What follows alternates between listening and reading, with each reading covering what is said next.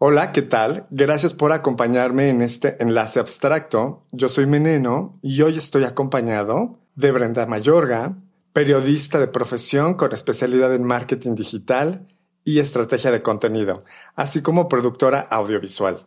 Y estaremos platicando sobre el tema de la comunicación efectiva, esta herramienta que usamos todos los días, pero a veces lo hacemos de manera adecuada y en otras ocasiones no la pregunta es cómo podemos mejorar nuestra calidad y los resultados de nuestra comunicación.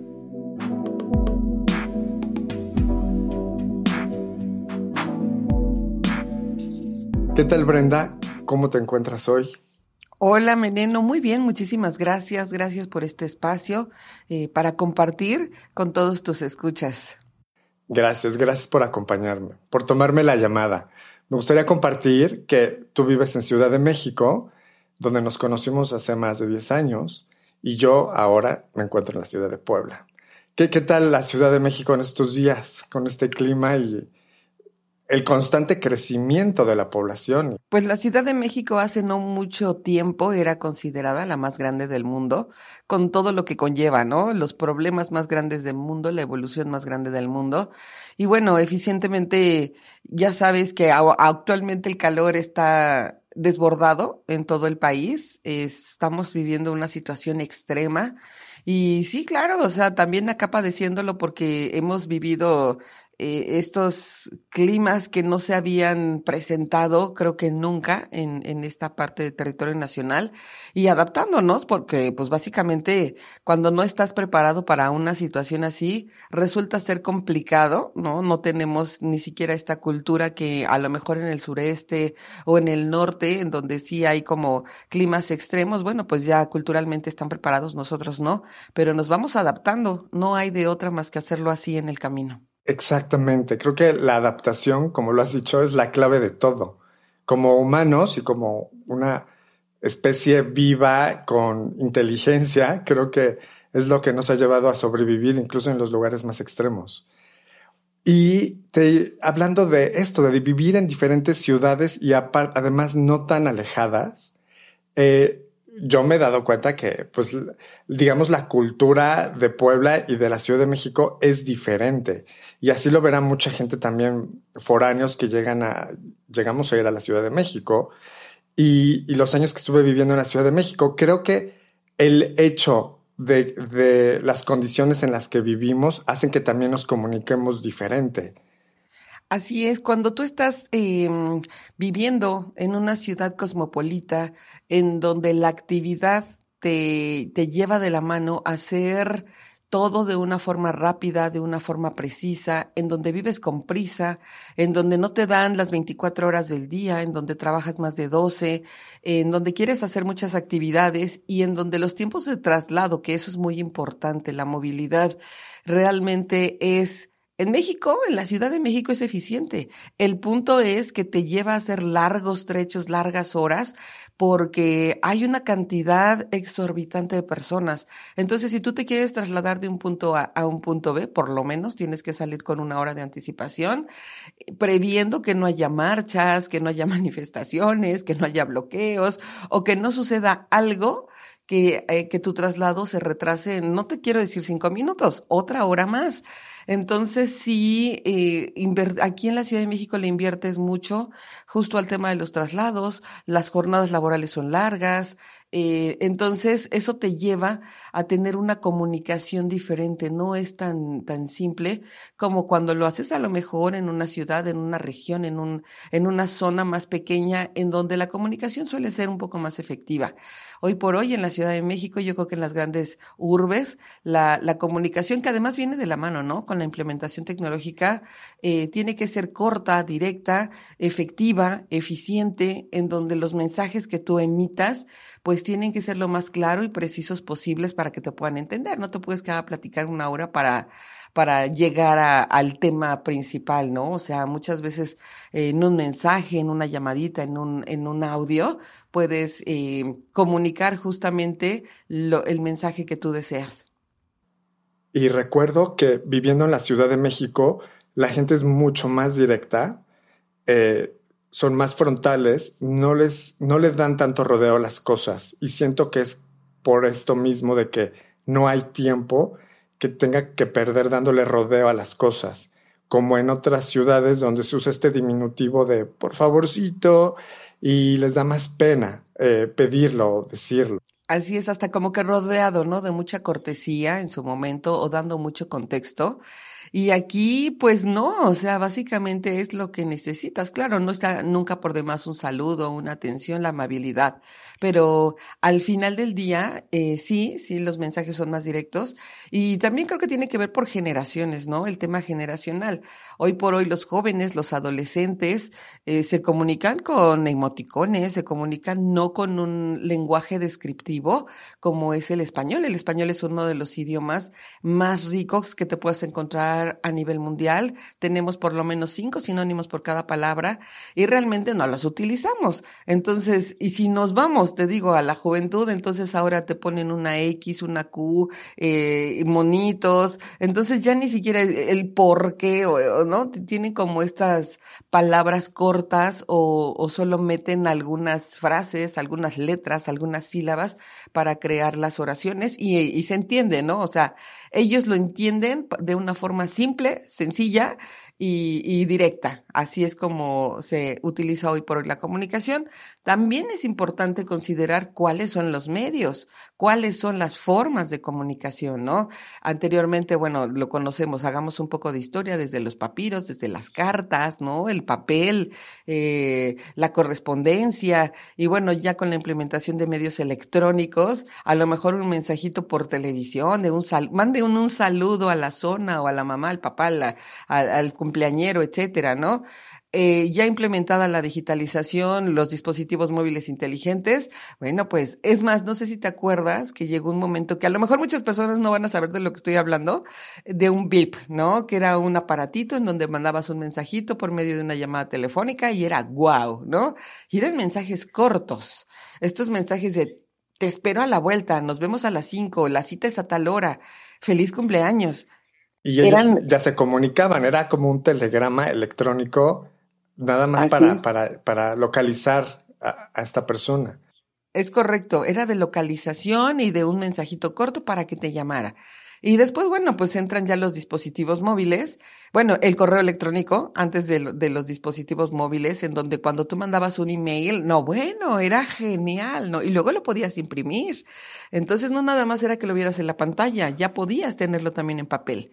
El fax, ¿no? Anteriormente también mandabas un mensaje y aparecía del otro lado en un papel y decías, bueno, ¿cómo le hacen, no?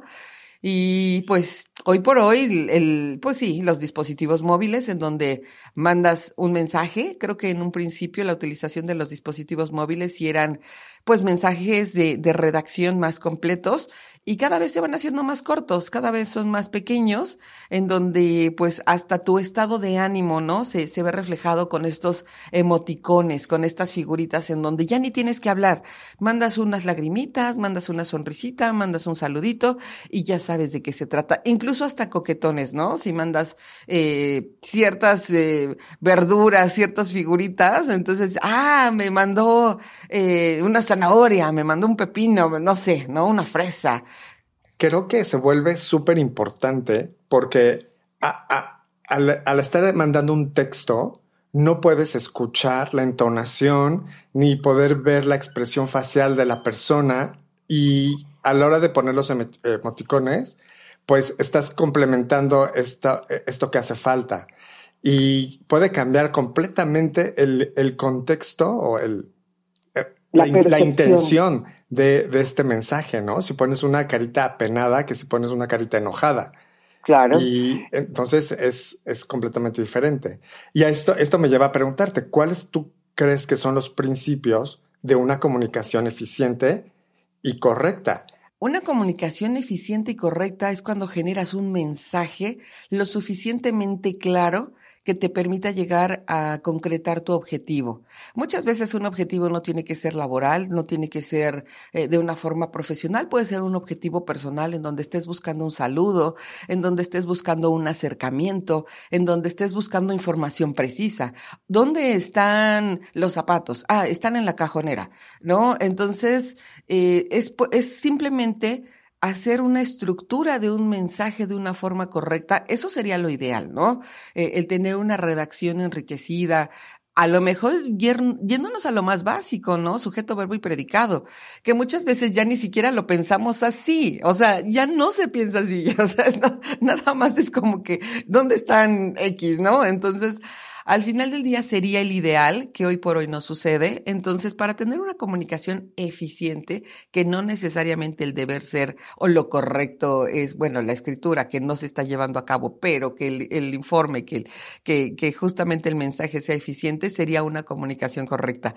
Darte a entender y obtener eh, tu, tu meta, llegar a tu objetivo, a tu resultado. Esto me lleva a reflexionar un poquito en que antes de escribir un mensaje o expresar esta idea, creo que deberemos estar completamente claros sobre la información que queremos comunicar para que no quepa duda, porque yo lo que noto en el día a día es que la gente da cosas por hecho o que parece que es eh, implícito en el mensaje que te están dando. Y la verdad es que no puedes dar por hecho que una persona va a entender lo que tú quieres decir eh, con, con, una idea incompleta, ¿no? Y a veces es. lo que te estaba diciendo sobre la diferencia entre Ciudad de México y otras ciudades a lo mejor más pequeñas en el país, ¿no? Eh, la diferencia en este tipo de comunicación y creo que esto trae problemas y podemos eh, desde cosas más este, menos formales como una relación de amistad y que de que yo te dije pero tú no entendiste que yo te quise decir esto y es como pues dilo claro no Así es, fíjate que eh, bien lo has dicho, muchas veces damos por hecho o por entendido que los demás saben lo que creemos que deben saber y no somos lo suficientemente claros. Ahora, también es muy importante la parte cultural. Si no sabemos estructurar pensamientos, ¿cómo los vas a escribir? ¿Cómo los vas a transmitir? ¿Cómo los vas a redactar? Em, a veces parece, pareciera, ¿no? Que es como muy superficial el lee infórmate, cultívate, es básico en la vida, porque esto nos va a permitir estructurar pensamientos claros, para generar pensamientos claros. Si tú te das cuenta, la forma en que las personas hablan es la forma en la que piensan. O sea, primero pienso y después escribo, o primero pienso y después hablo. Entonces, cuando alguien te está hablando sin una estructura, cuando no se sabe dar a entender, no me quiero imaginar qué está sucediendo allá arriba, ¿no? En la cabecita para que lo puedan estructurar. Entonces, Exactamente. Entonces sí es muy importante, pues meterle eh, información al cerebro, meterle cultura, meterle lenguaje, meterle palabras. Leer es básico. Yo sé que, que es difícil, que en México no estamos acostumbrados a leer, pero eh, yo, uno de mis dichos es información es poder. ¿Y por qué es poder? Porque cuando tú te informas, cuando tú lees, cuando tú investigas, pues tienes el poder de crear una opinión, el crear una decisión, el poder de, eh, de tener un criterio. Cuando tus ideas no son influenciada solo por una persona, solo por, un líder de opinión, y los comparas a todos. No compares un periódico, compara 10, no compares un canal informativo, compara 5. Entonces, cuando tú ya tienes una visión 360, entonces puedes emitir una opinión. Y en este sentido, cuando tú ya emites opiniones, entonces ya puedes generar a través de un criterio, de tu propio criterio, pues una comunicación más eficiente, ¿no? Entonces, ¿cuál, cuál es la forma? Pues cultívate.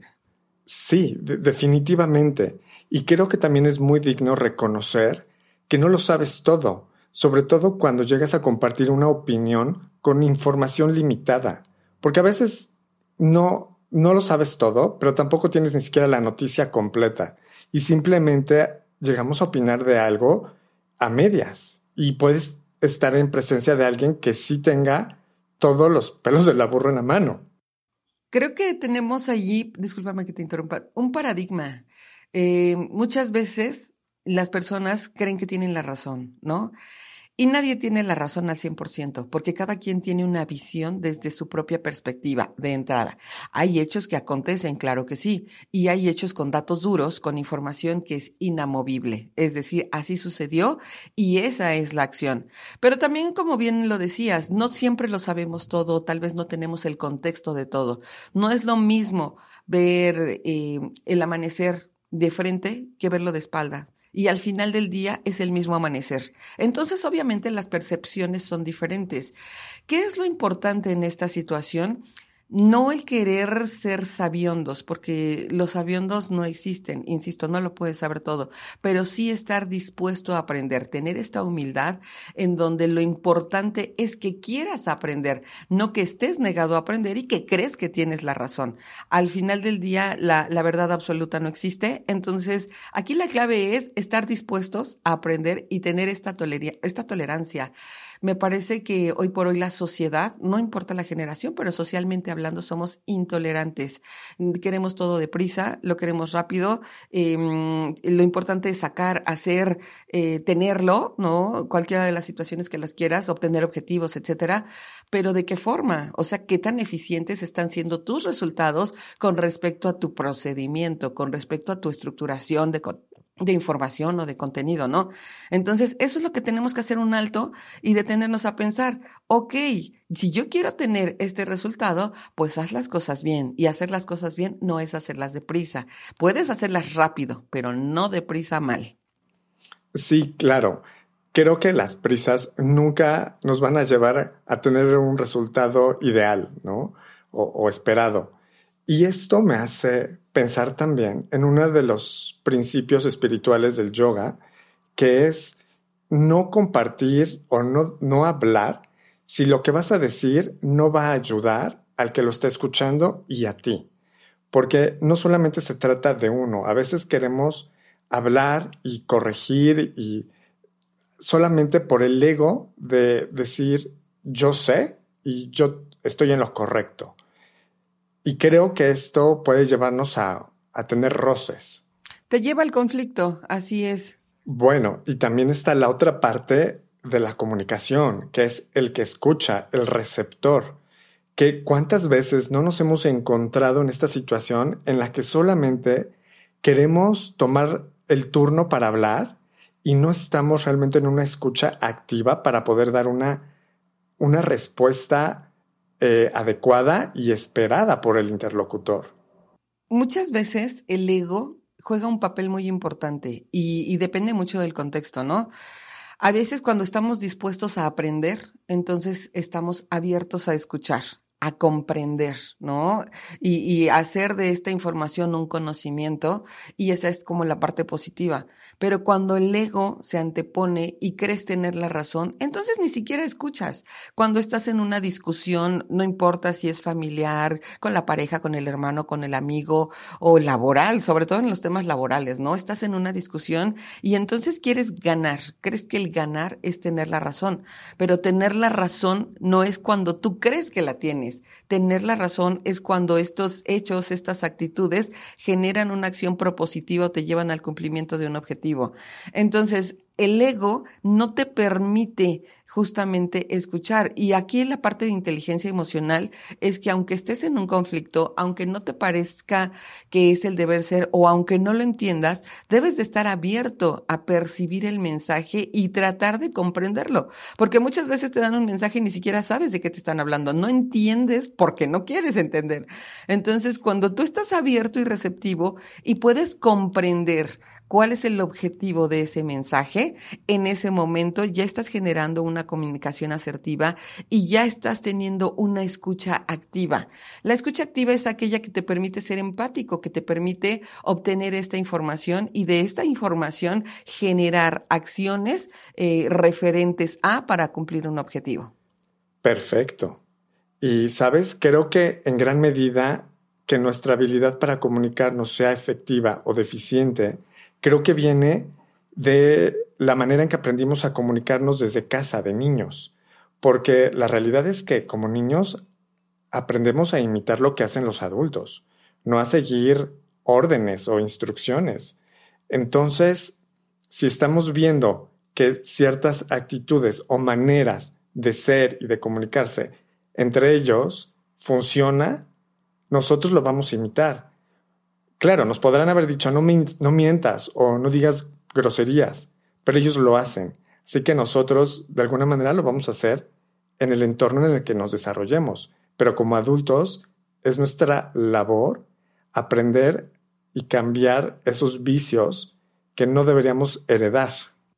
Fíjate que en este sentido, eh, creo que hay, hay un antes y un después.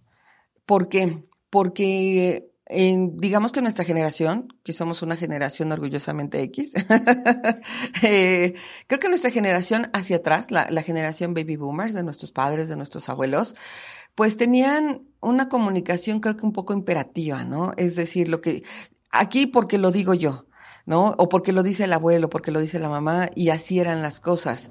Cuando viene evolucionando nuestra, nuestra generación, y era, bueno, pues más escrita, y era más impositiva. Nuestra generación es una generación que, que tiene una apertura, que tiene incluso una parte de rebeldía, ¿no? O sea, eh, las mujeres, la independencia eh, profesional, laboral, personal, familiar, ¿no? Mujeres que se vuelven jefas de familia, eh, que aportan a la casa. Entonces eso también de alguna manera las vuelve más independientes y la forma de comunicar ya no es de sumisión o de obediencia, sino es una forma de decir voy a hacer esto y estoy haciendo esto. Sin embargo, a través de la implementación tecnológica, nuestras generaciones de jóvenes actualmente, tal vez un poco millennials, pero más la generación X, la generación Z, la, generación de los pequeños, de los jóvenes, es muy diferente porque ya no están abiertos a escuchar, se han vuelto intolerantes, impacientes y también pospandemia, ¿no? Creo que estas generaciones que atravesaron esta pandemia en donde de alguna manera estuvieron recluidos en el hogar, formándose en el hogar y formándose me, me refiero a tener clases de forma virtual, estar sentados horas horas enfrente de un monitor, de una pantalla y en donde los mismos profesores ni siquiera eh, tenían el dominio de estas plataformas y han ido inventando, han ido creando, han ido eh, aprendiendo de a pasos veloces, a pasos agigantados, pues también la comunicación ha cambiado ha cambiado muchísimo. Y entonces te encuentras con casos de, de ansiedad, con casos de, de, poco contexto, con casos de, de quiero las cosas rápidas o falta de atención, ¿no? O sea, son la procrastinación, ¿no? Esta, esta, pues quiero decir actitud en donde no es que no quieras hacer algo, simplemente tu mente está en otro momento y tu cuerpo tampoco te responde y entonces pudiéramos pensar que se la pasan flojeando, pero en realidad no, es un estado emocional y mental en donde no quieres avanzar. Entonces, ¿cómo te comunicas con alguien? ¿Cómo avanzas con alguien?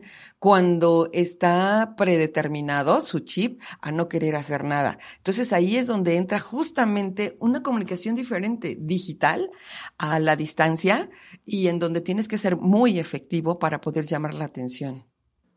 Oye, ¿y cuál crees tú que son las fortalezas y las debilidades de la comunicación moderna? Ya que estamos hablando de que las nuevas generaciones usan otro lenguaje.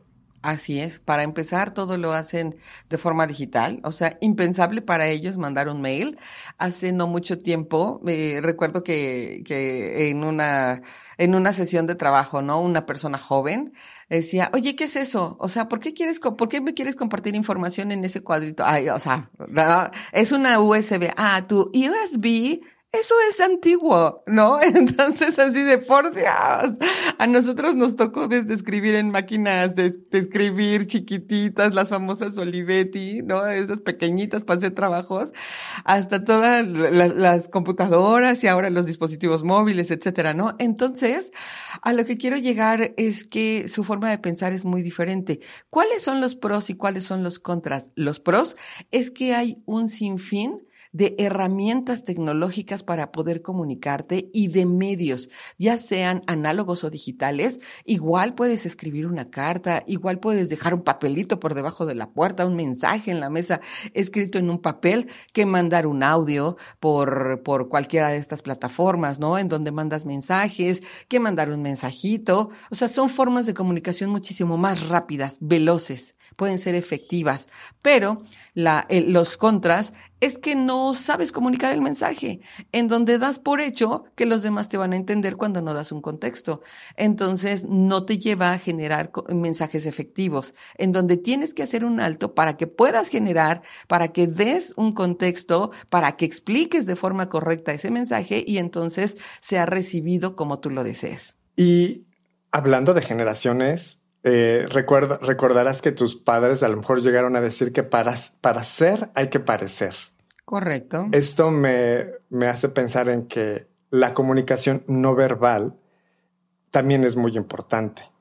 Eh, incluso, digamos, hablando de generaciones pasadas, daba toda la credibilidad y el respeto que podría merecer un profesionista que, que estuviera bien vestido formalmente que el que no. Y hoy en día todo eso creo que ha cambiado. Ya, ya, ya, ya sabrás que pues está prohibido discriminar a alguien por usar tatuajes o el cabello de cierta manera. Así es, de forma radical ha cambiado esta percepción de la imagen.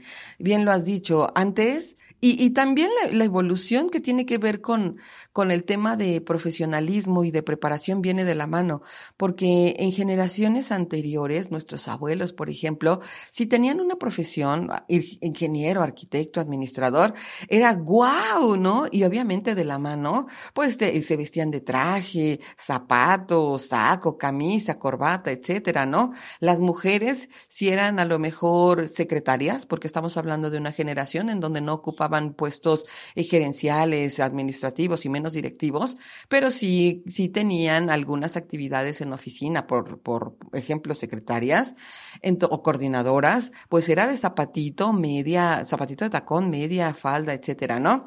Vienen nuevas generaciones con esta parte de, de la revelación, con esta parte de, del feminismo, con esta parte también de que se ven obligadas las mujeres, ciertas familias ya se fracturan, existen los divorcios, eh, a lo mejor la pérdida del jefe de la familia, pues la mamá es la que tiene que sacar adelante la familia, pues también ya se permite la preparación, ¿no? La misma mujer eh, ingresa a universidades, se prepara de una forma profesional y empieza a ocupar puestos profesionales y también viene como esta parte formal, ¿no? Porque es una lucha de poder, es decir, ¿por qué un hombre gana más hoy por hoy, que no ha cambiado tanto? Hoy por hoy un hombre gana más que una mujer teniendo el mismo puesto, ¿no? Entonces sigue, sigue constante esta lucha, pero bueno, al final del día la mujer también se vio un poco más rebelde con el uso de pantalones, con el uso de de a lo mejor zapatos bajos, de flats, etcétera, pero pues no como al grado de ahora. Y, creo que ha costado mucho a estas generaciones, por ejemplo, a, personas que ocupan ciertos puestos em, de generación X, que traigan un traje, un traje sastre y tenis. ¿Por qué? Porque también la, el mismo desarrollo de profesiones nuevas que vienen de la mano ¿eh? con este desarrollo tecnológico, es decir, diseñadores, editores, eh, estas partes, estas personas que se dedican a la parte creativa, pues son aquellas que, que, trabajan no por su físico, trabajan por los resultados que dan, por justamente la creatividad eh, de estas nuevas cosas que puedan presentar o desarrollar.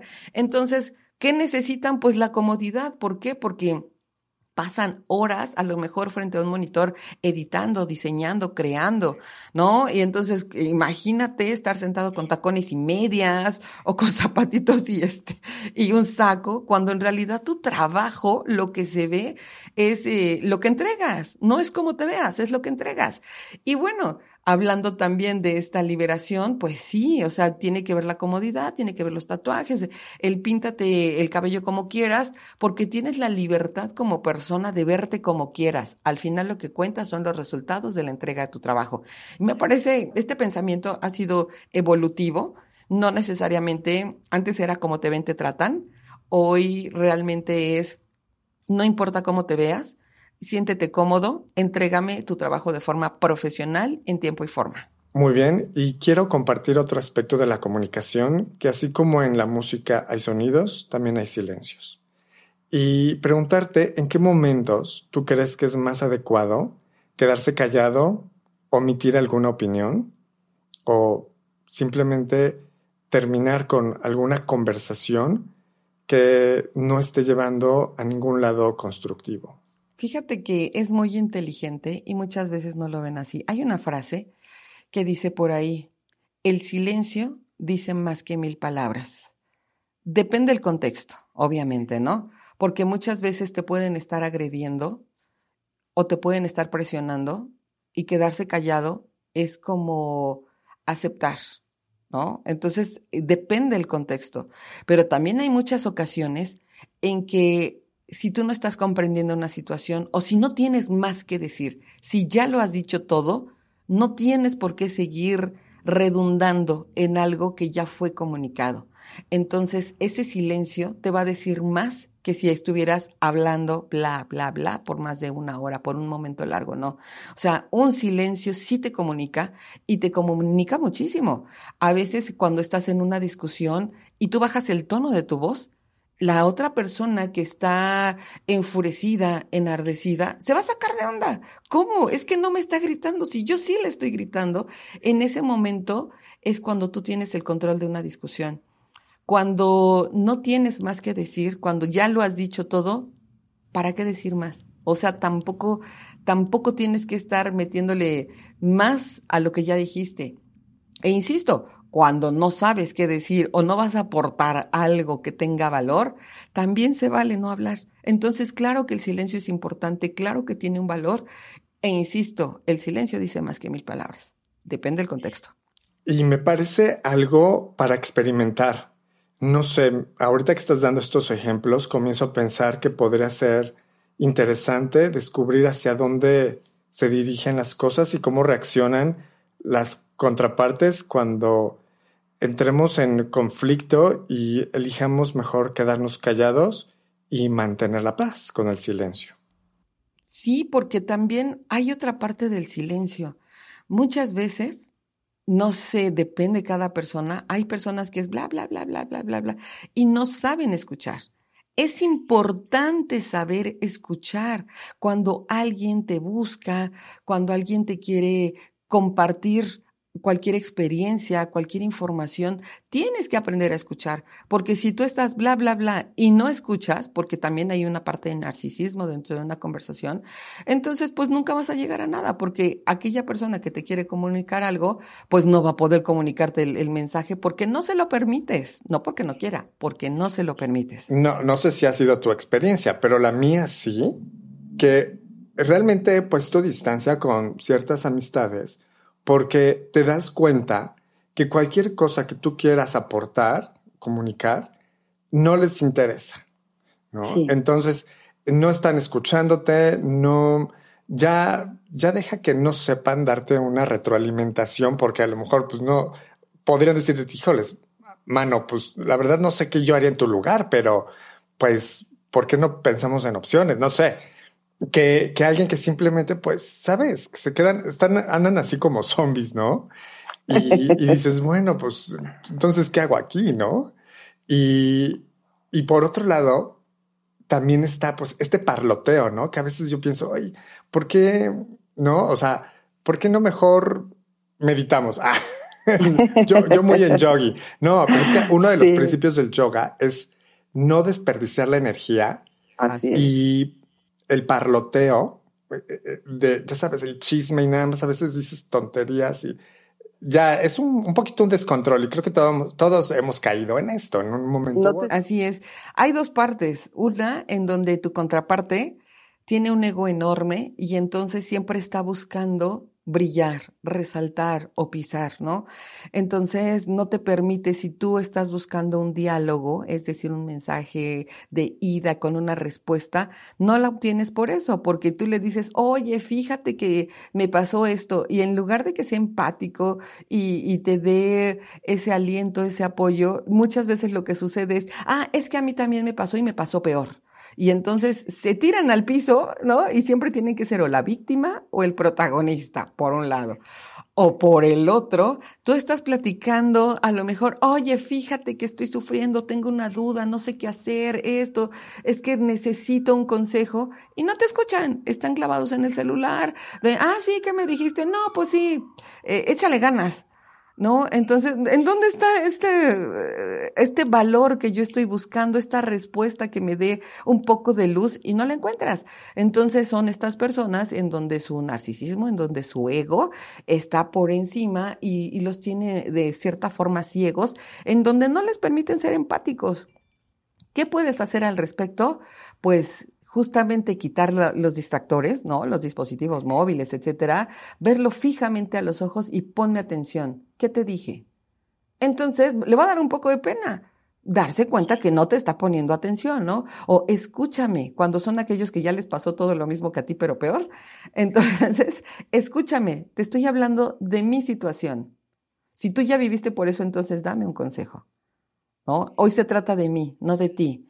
Entonces ya cuando llegas a esta parte en donde eres absolutamente claro en lo que estás buscando, ahí rompes, ¿no? Eh, haces una especie de catarsis con aquella persona de la que estás buscando justamente una retroalimentación. Y es ahí en donde puede ponerte atención o darte este comentario de valor que tú estás buscando. Y me parece lo más grosero del mundo la gente con el celular cuando estás platicando. O sea, de verdad.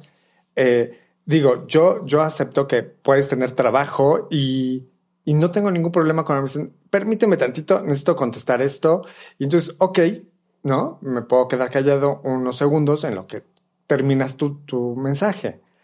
Pero cuando te dicen, no, no, si tú sígueme hablando, yo te escucho, la verdad es que para mí sí es así como, ok, no, no sé, no puedo, ¿no? Fíjate que es una muy mala costumbre, ¿no? Creo que se ha venido dando esta dependencia a los dispositivos móviles, a los celulares. Y, y sí, o sea, es como salirte de este mundo para entrar a tu burbuja. No sé si te has dado cuenta que cuando estás frente a frente, uno a uno, cara a cara con una persona, eh, no le dices lo mismo, incluso si es la pareja, ¿eh? O sea, eh, a lo mejor eh, por conversación, por mensaje, le puedes decir mi vida, eres lo máximo, te quiero, te amo, ten excelente día, etcétera.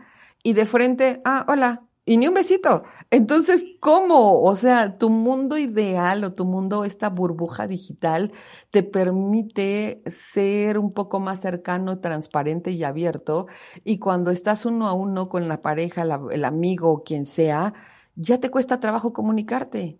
Y es justamente eso, ¿no? Que es un mundo ideal, no irreal, es ideal.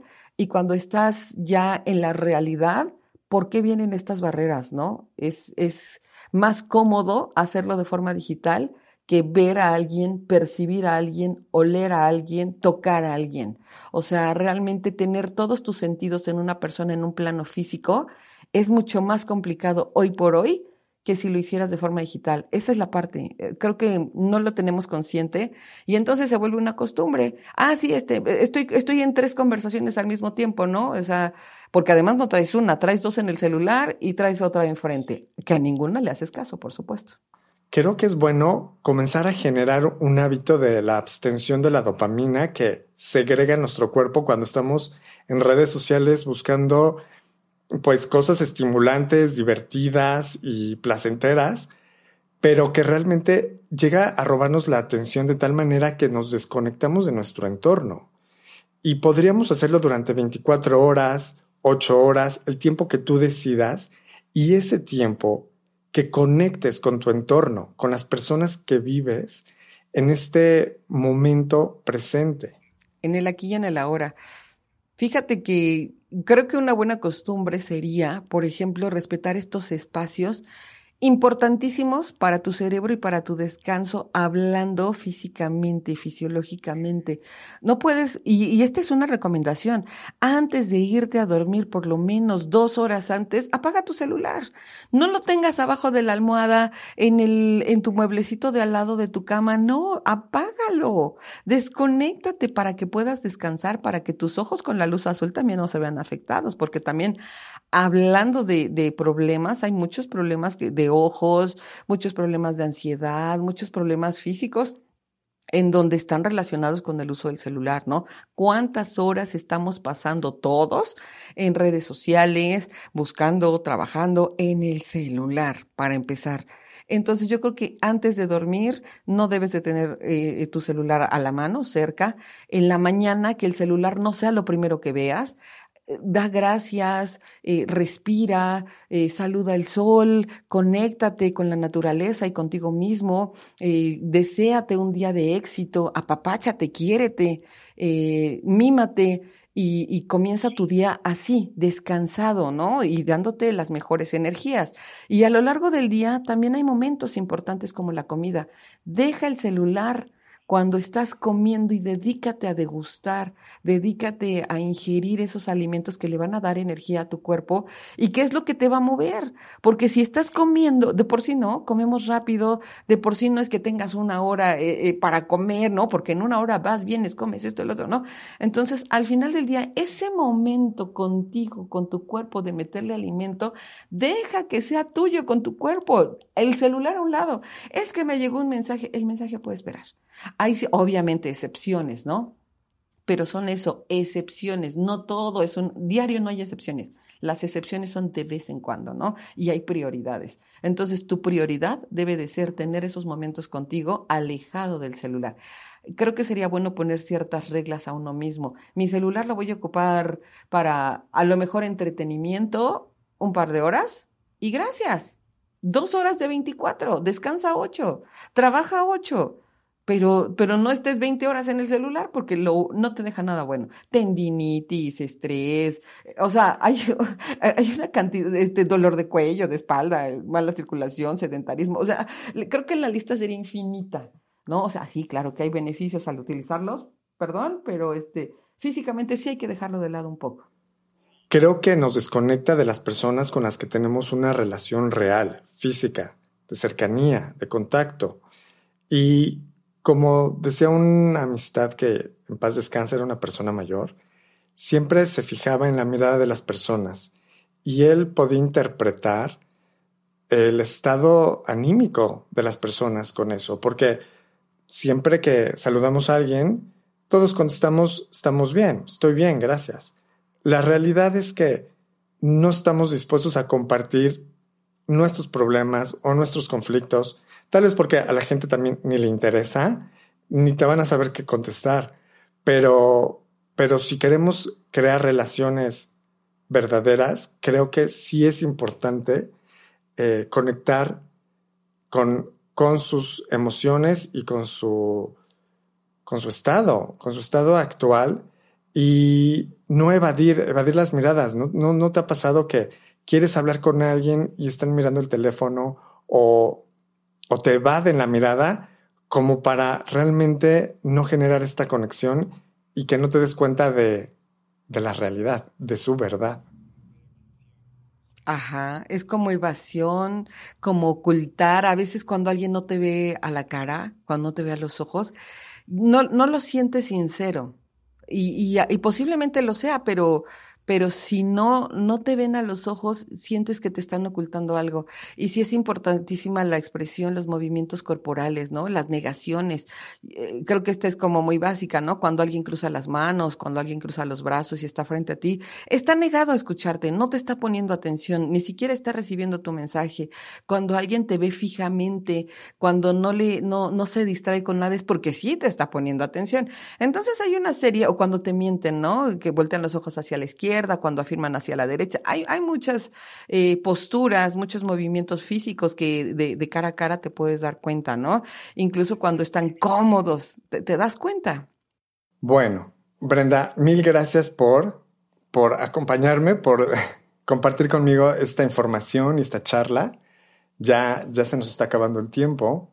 Eh, ¿Te gustaría concluir con algún consejo Claro, sí, por supuesto. Primero agradecerte este espacio, Meneno.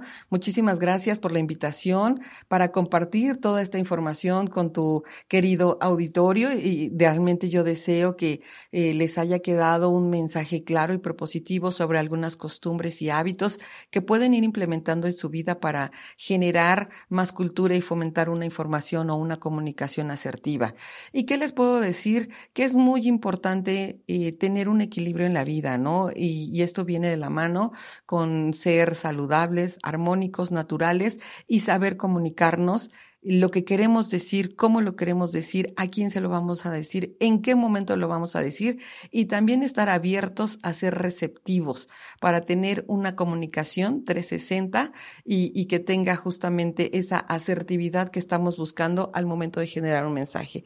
Muchísimas gracias y pues yo encantada de compartir con todos ustedes, contigo y con tu auditorio. Muchísimas gracias. Te mando un abrazo hasta Ciudad de México y espero vernos pronto, grabar uno en vivo juntos. Ahora sí que cara a cara. Por supuesto, con mucho gusto. Yo encantada de recibirte acá en nuestro estudio desde Iguana Productions. Si gustan encontrarme, buscarme, es en www.iguanaproductionsf.com. Ahí podemos tener contacto directo. Muchísimas gracias y me va a encantar tenerte por acá. Muchísimas gracias. Y nos vemos, nos escuchamos la próxima semana en otro enlace abstracto. Chao.